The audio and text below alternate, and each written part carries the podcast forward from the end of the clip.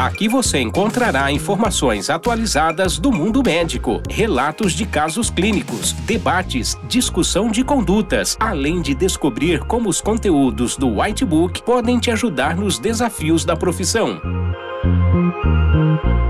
E não se esqueça de assinar o canal do Whitebook em seu agregador favorito.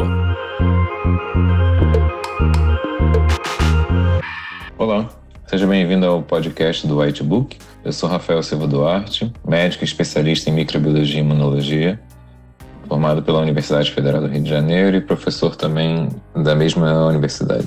E falar para vocês sobre um, um assunto que muitas vezes é negligenciado ou não atentado nas nossas emergências e atendimentos em geral em clínica. Whitecast, ou podcast do Whitebook. Que é a febre recorrente.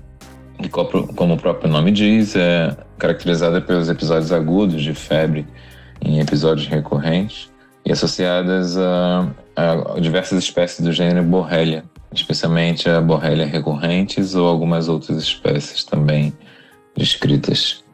É transmitida por piolho e também por carrapato, e esse, o contato se dá justamente por picadas né, é, desses, desses insetos quando nós estamos expostos a ele. Os seres humanos são os hospedeiros únicos né, e os reservatórios para essas espécies transmitidas por carrapatos geralmente são os mamíferos e os répteis também. Uh, eles podem, na disseminação, né, através da picada desses insetos, pode atingir o sistema circulatório e aí sim se disseminar pela medula óssea, baço, é, fígado de uma forma sistêmica, inclusive o sistema nervoso central. E a recorrência justamente está associada à variação da expressão gênica que acontece justamente nas, no processo de multiplicação das bactérias, de reprodução das bactérias no sistema circulatório, algum sítio que ela esteja presente, levando a sempre novos episódios de expressão de antígenos que levam então a essa recorrência de, do quadro febril. Os sinais geralmente acontecem em febre alta de 39 a 43 graus, podendo também estar associado a cefaleias e mialgias. O período de incubação após a picada é de, de em geral de 7 dias, podendo variar de 4 a 18.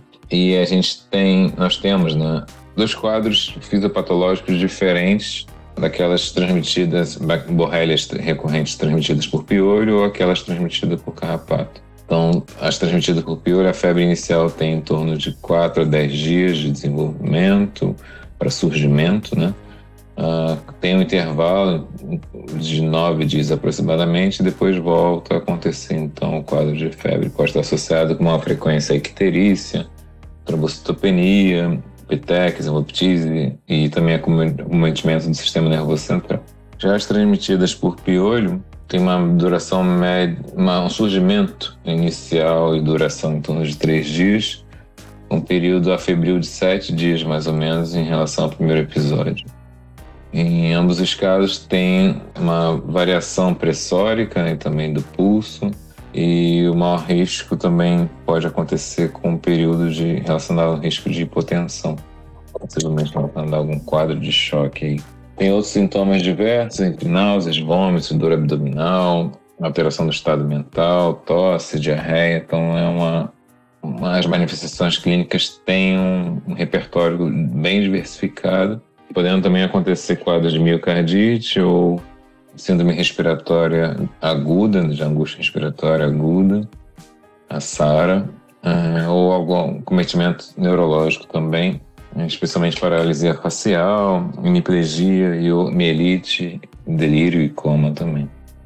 É, os marcadores de, maior gravidade envolvem justamente a questão da, dos sangramentos, né, das hemorragias, miocardite, alguma alteração hepática significativa próxima à insuficiência ou falência mesmo, com infecção com quadros como malária, tifo, febre tifoide, pneumonia, e os fatores de risco estão justamente associados à exposição a carrapatos piolhos.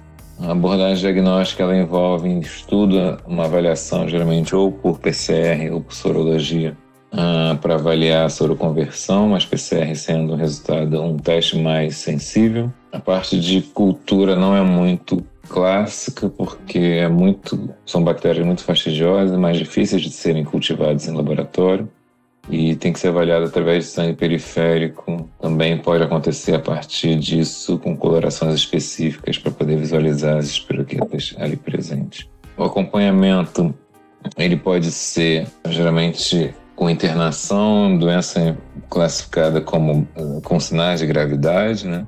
Ou, ou para investigação do diagnóstico, dependendo do, do, quadro clínico do paciente. E a abordagem terapêutica ela envolve justamente o tratamento com penicilinas ou tetraciclinas, é, sendo que algumas sugerem-se que algumas cefalosporina, macrolides e clorofenicol apresentem então também resultado efetivo in vitro, pelo menos, para borrelia.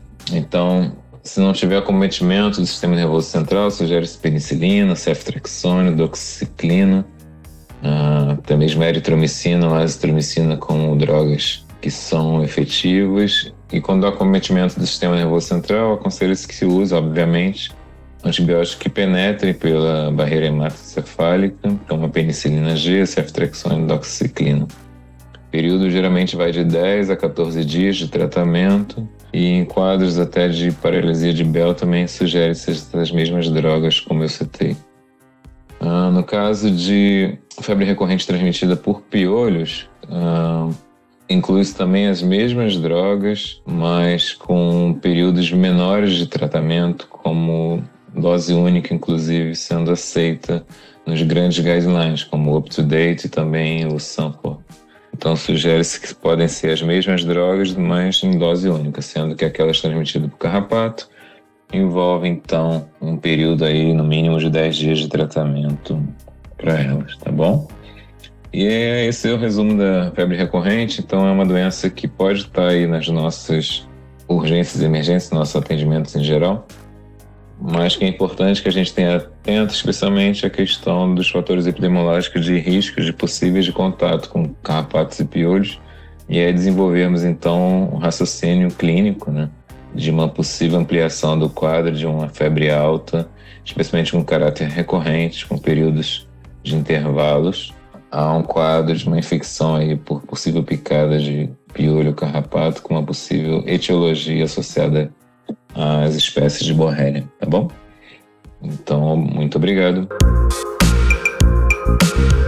Para mais conteúdos atualizados, não deixe de assinar nosso canal do Whitebook e acesse nossos podcasts no portal PebMed em pebmed.com.br.